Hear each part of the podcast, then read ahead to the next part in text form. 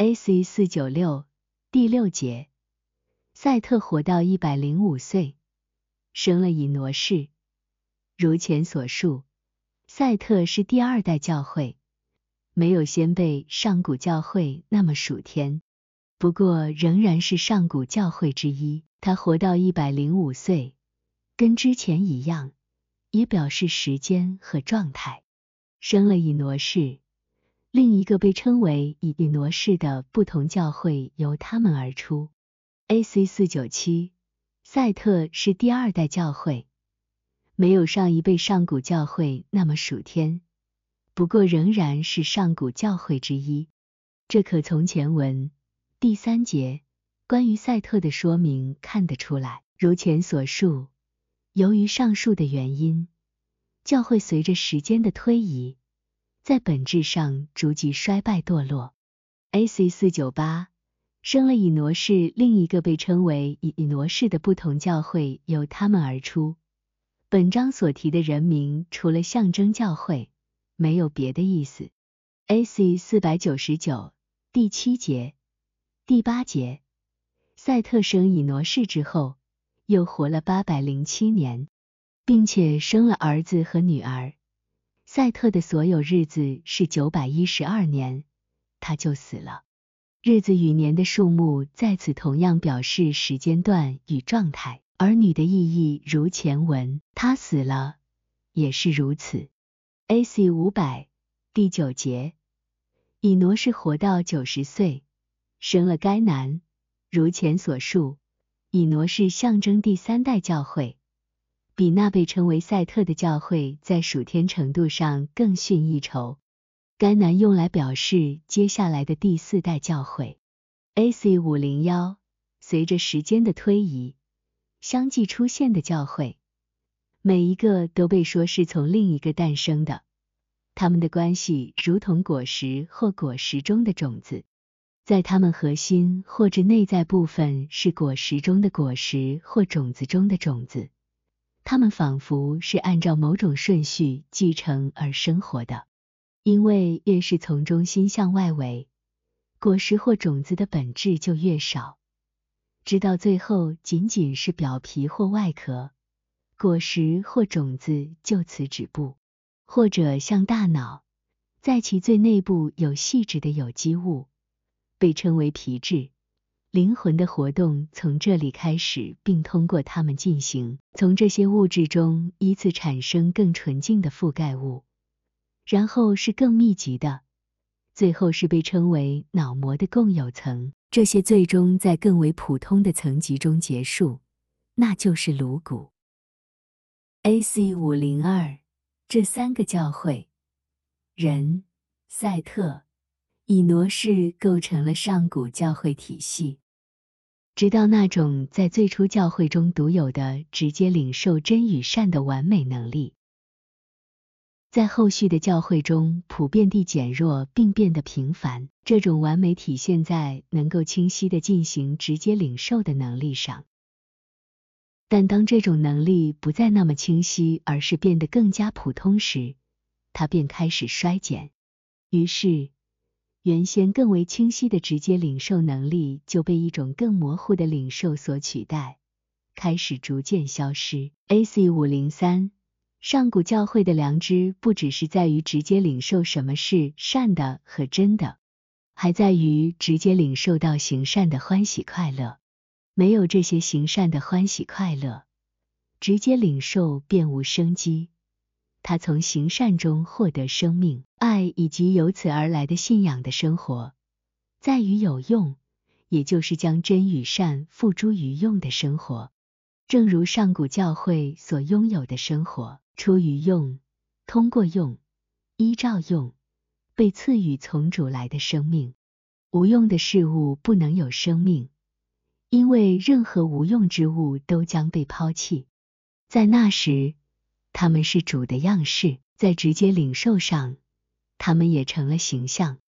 直接领受在于了解什么是善的和真理，因而什么是信仰。那些在爱中的人，并不因了解为乐，而是行出善与真，也就是致用。A.C. 五零四第十节、第十一节，以挪是生该男之后，又活了八百一十五年，并且生了儿子和女儿。以挪是所有的日子是八百零五年，他死了。这里的日子和年，还有儿子和女儿，也是表达类似的事情。A.C. 五零五，前面说过，以挪士是第三代教会，仍是上古教会之一，但没像赛特那样属天，因此在直接领受上也稍逊。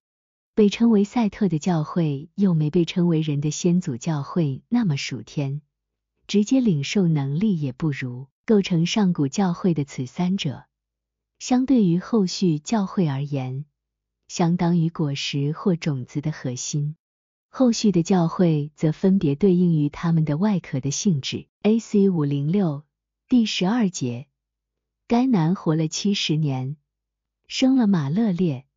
该男象征第四代教会，马勒列第五代。A.C. 五零七。被称为迦南的教会，并不像前三个那样完美，因为直接领受相比先前教会的清晰显明，开始变得一般。就像果实或种子中最初或较柔软的膜，相比于核心这样的状态，虽未切实描述，但可从接下来对以诺与挪亚教会的描述中明显看得出来。A.C. 五零八第十三节。第十四节，该男生马勒列之后，又活了八百四十年，并且生了儿子和女儿。该男所有的日子是九百一十年，他就死了。日子与年的数目与先前一样，象征同样的意义。儿子和女儿在此也象征他们直接领受的真理和良善，只是变得一般。他死了，也类似的表示那种状态已已经不再存在。A.C. 五零九，只需注意这里所有的事物都分别关联到教会的状态。A.C. 五一零第十五节，马勒列活了六十五年，生了雅列。马勒列表示第五代教会，雅列表示第六代教会。A.C. 五幺幺，随着直接领受能力的减弱。从独特的或明确的，变得越一般或模糊。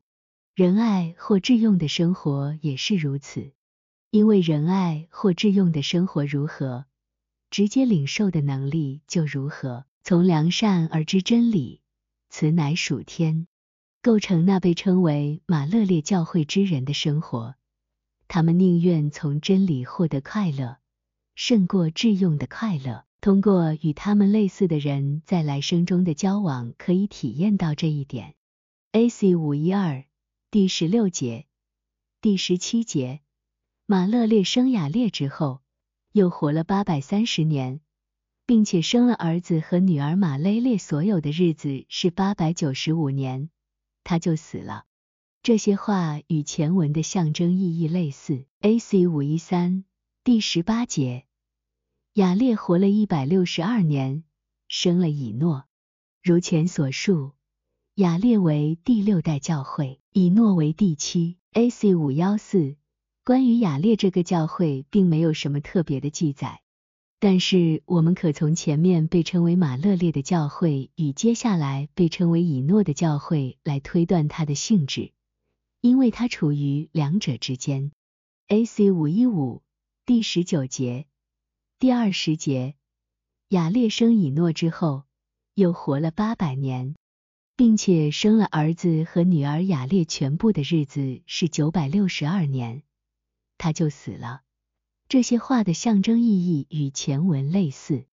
这些人物的年龄事实上并没有这么大，例如雅列九百六十二岁，马勒列八百九十五岁，这一点应该能看出。盟主怜悯，在下章第三节中可以看得更清楚，因为那里说他们的日子还可到一百二十年，因此年的这些特定数目并非指某个人的年纪，而是延及教会的时间和状态。A.C. 五一六第二十一节，以诺活了六十五年，生了马土撒拉。以诺象征第七代教会，马土撒拉第八代。A.C. 五幺七被称为以诺的教会，其状态如下所述。A.C. 五百一十八第二十二节，以诺生马土撒拉之后，与神同行三百年，并且生了儿子和女儿。与神同行表示关于信仰的教义，生了儿子和女儿表示关于真理与良善的教义。A.C. 五幺九在那个时代。有人依据上古教会及其延续的教导制定了教义，以此作为行为的准则，并由此辨别何为善与真。这些人被称作以诺，正如以诺与神同行所描述。他们也将这种教导称为以诺。这个名字意味着只是教导。行走一词的含义与与神同行相呼应，而不是与耶和华同行。与神同行意味着按照信仰的教义生活，而与耶和华同行则是基于爱而生活。行走是个传统的表达，意味着生活就好像在法律、法规和真理中行走一样。行走本质上指向一条真理的道路，因此是信仰的或者信仰教义的道路。从下列引用的经文，可在一定程度上看清行走在圣经中的意义。二，在弥迦书，是人啊，耶和华已指示你何为善，他向你所要的是什么呢？只要你行公义，好怜悯，存谦卑的心，与你的神同行。弥迦书六章八节。这里的与神同行也表示依照指示而生活，但这里是说与神，而论到以诺时是另一个词，有出于与神的意思，因而是个多义的表达。在大卫书中，你救护我的脚步跌倒，使我在生命光中行在神面前。诗篇五十六章十三节，此处的行在神面前是行在信仰的真理之中。这真理就是生命光，在以赛亚书中有类似的表达。在黑暗中行走的百姓看见了大光。以赛亚书九章两节，在摩西书，主说：“我要在你们中间行走，做你们的神，你们要做我的子民。”立位记二十六章十二节，这意味着要求他们应当依照律法的教导而生活。再如，他们要将他们的骸骨抛散在日头、月亮和天上众星之下，就是他们从前所喜爱、所侍奉、所随从、所求问的耶利米书八章两节。属于仁爱与属于信仰的事物在此区分明显。属于仁爱的用喜爱和侍奉来表达，属于信仰的则是随从和求问。先知书中的用词精准，不能随意以其他词语来替代。在圣经中，与耶和华同行或在耶和华面前象征性表示活出仁爱的生活。A.C. 五二零第二十三节、第二十四节，以诺所有的日子是三百六十五年。以诺与神同行，神将他取去，他就不在了。以诺所有的日子是三百六十五年，表示很少。以诺与神同行，如前所述，是关于信仰的教义。神将他取去，他就不在了，表示为了后代的使用，那教义已被保存。A.C. 五百二十一，神将他取去，他就不在了，为了后代的使用，那教义已已被保存。关于以诺的事情。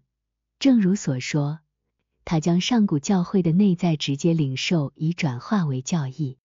在那个时代，这是不允许的，因为通过内在直接领受和从教义中学习是完全两码事。那些处于内在直接领受状态中的人，不需要通过成型的教义之路来获取他所知道的东西，正如已知道如何思考的人。不需要通过人工手段学习如何思考，否则他们的思考能力将会消失，就像那些陷入学术泥潭中的人一样。对那些处于内在直接领受中的人，主通过内在的方式让他们知道什么是真与善；对那些从教义中学习的人，他们通过外部方式或通过身体感官来获知。这两者之间的差异就像光明与黑暗一样。此外，属天人的这种内在直接领受无法描述。因为这涉及到最微小和最具体的细节，随着状态和情境的每一种变化，由于预见到上古教会的这种内在直接领受能力将会丧失，后来的人将会通过教义来学习什么是真与善，或者通过黑暗进入光明。所以说，神将他取去，也就是说，为了他们后代的使用，神保存了这样的教义。A.C. 五二二。我有幸获知那些被称为以诺者的状态与性质，那是一种笼统或模糊的良知，缺乏明确性。在此情形下，心智所聚焦的开始由心内转向心外的教义。A.C. 五二三创五点二十五分，马土萨列活了一百八十七年，生了拉麦。马土萨列象征第八代教会。拉麦象征第九代教会，A.C. 五二四。关于这个教会的具体情况没有特别的记载，但从被称为以诺的教会的描述来看，可以明确知道它的直接领受能力变得笼统和模糊，其完整性逐渐减弱，智慧与聪明也随之衰退。A.C. 五二五第二十六节、第二十七节。马土萨拉生拉麦之后，又活了七百八十二年，并且生了儿子和女儿。马土萨拉所有的日子是九百六十九年，他就死了。这些话的意义类似。A.C. 五二六第二十八节，拉麦活了一百八十二年，生了一个儿子。拉麦在此处象征第九代教会。对真理与良善的直接领受如此笼统和模糊，直至荡然无存，因此该教会走向荒废。一个儿子象征一个新教会的兴起。A.C. 五二七拉麦在此处象征第九代教会，对真理与良善的直接领受如此笼统和模糊，直至荡然无存，因此该教会走向荒废。这可从前后文看出。下一节经文包含着对他的描述，在前一章中的拉麦与此处的含义差不多，也指荒废。参阅第四章的十八、十九、二十三、二十四节。生下他的那位也有个意义相近的名字马土萨拉。这些名字用来表示同类的事情。马土萨利和马土萨拉指的是垂死的状态。而拉麦则指毁灭。A.C. 五二八第二十九节，给他起名叫挪亚，说这个儿子必为我们的操作和手中的劳苦安慰我们。这操作劳苦是因为耶和华咒诅地。挪亚象征古代教会。这个儿子必为我们的操作和手中的劳苦安慰我们。这操作劳苦是因为耶和华咒诅地。象征教义已被毁坏的，因着教义而复原。A.C. 五二九，挪亚象征古代教会或者洪水过后三个教会的先祖教会。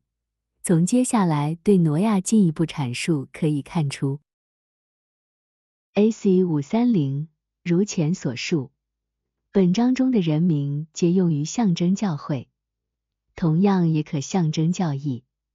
因为教会教义而存在，并有其名，因此挪亚象征古代教会，或者象征从上古教会遗留下来的教义。在前面已经说明，教会或教义堕落，直至信仰的良善与真理荡然无存。圣经中便说这教会被荒废，然而仍有余剩被保守。或者说，信仰的良善与真理被保守在一些人中，尽管为数甚少。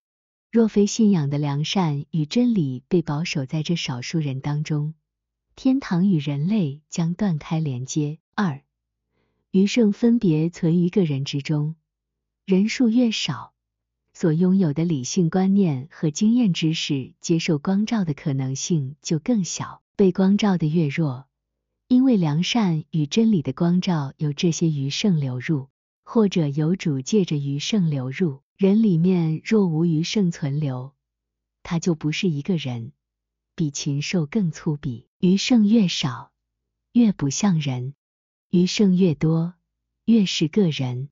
余剩如同空中星辰，越少越暗淡，越多越光亮。有少许余剩从上古教会遗留在那被称为挪亚教会中，只是这些并非直接领受能力的余剩。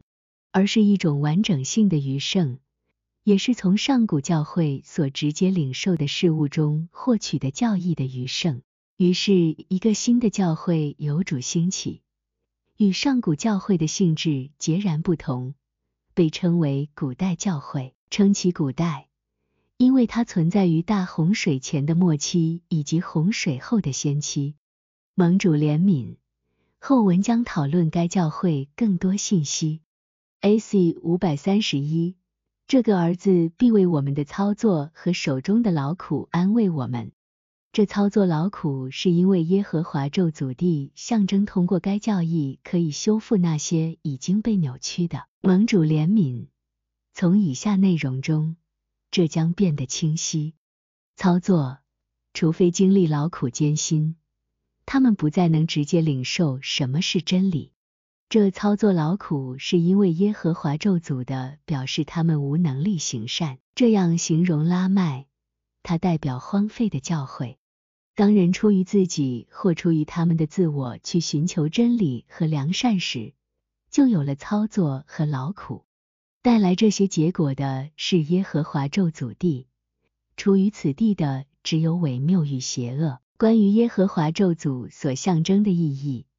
请参阅之前 A.C. 二四五，安慰与儿子或挪亚相关。这里的儿子或挪亚是新生一代，因而象征性表示一个全新的教会，也就是古代教会。此教会或挪亚同样因此表示安息，因安息而得安慰。正如之前论到上古教会时，为第七日，主在此日安息。关于主在第七日安息，可参阅 A.C. 八十四到八十八节，A.C. 五三二第三十节、第三十一节。拉麦生挪亚之后，又活了五百九十五年，并且生了儿子和女儿。拉麦所有的日子是七百七十七年，他就死了。如前所述，拉麦象征荒废的教会。儿子和女儿象征这个教会所孕育和诞生的。A.C. 五三三关于拉麦，只是讲到他生了儿女，象征这个教会所孕育和诞生的这一点无需赘述。其出身如何，或者什么样的儿女，可从这个教会清楚看出，因为该教会的性质决定其后代如何。被称为马土撒列与拉麦的教会，在大洪水来临之前就已经消亡。A.C. 五三四第三十二节，挪亚活了五百年。挪亚生了闪、含、雅弗。如前所述，挪亚象征古代教会，闪、含、雅弗象征三个古代教会，他们的先祖教会就是被称为挪亚的古代教会。A.C. 五三五被称为挪亚的教会，已被列入大洪水之前的众教会之列。这可从前面第二十九节明显看出，在那里说他必必为我们的操作和手中的劳苦安慰我们。这操作劳苦是因为耶和华咒诅地，安慰一词意味着他必将存活和持续。至于挪亚和他的众子，盟主怜悯，容后详述。A.C. 五百三十六上文常提及洪水前教会拥有的直接领受能力，以及他如何逐渐不为人知。人们如今对直接领受如此无知，以至于一些人以为它是某种持续的启示，或是某种内在的东西；还有人认为它只不过是想象中的事物，或者其他什么看法。不过，无论他们怎么认为都好，事实上，直接领受是属天之本。有主恩赐给那些处于仁爱之信仰中的人，并且以数不胜算的无穷多样性存在于整个天堂之中。为了让人们对直接领受有所了解，盟主怜悯，将在后文描述各种类型的直接领受是什么样的。